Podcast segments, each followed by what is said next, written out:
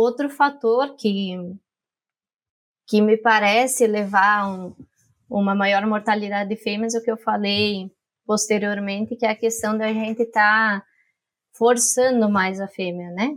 A gente tem trabalhado com uma idade de desmame um pouquinho maior, né? Os, os trabalhos têm indicado que isso é bom tanto para o arranque do leitão na creche quanto para a entrada em cio da fêmea. Mas aí a gente também desprende uma energia maior para essa fêmea nos últimos três, quatro dias de lactação, né? Então a fêmea que ela chega para o parto com um score não muito adequado é uma fêmea que ela vai sair do desmame uh, com muita dificuldade para seguir uma gestação completa, né?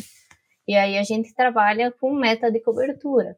Tem vezes que a fêmea com um score não tão ideal para cobertura, ela vai ser coberta porque a gente vai tentar recuperá-la durante a gestação. Né? Que eu acredito que seria melhor a gente fazer essa recuperação pré-cobertura, mas nem sempre isso é possível dentro da granja, né?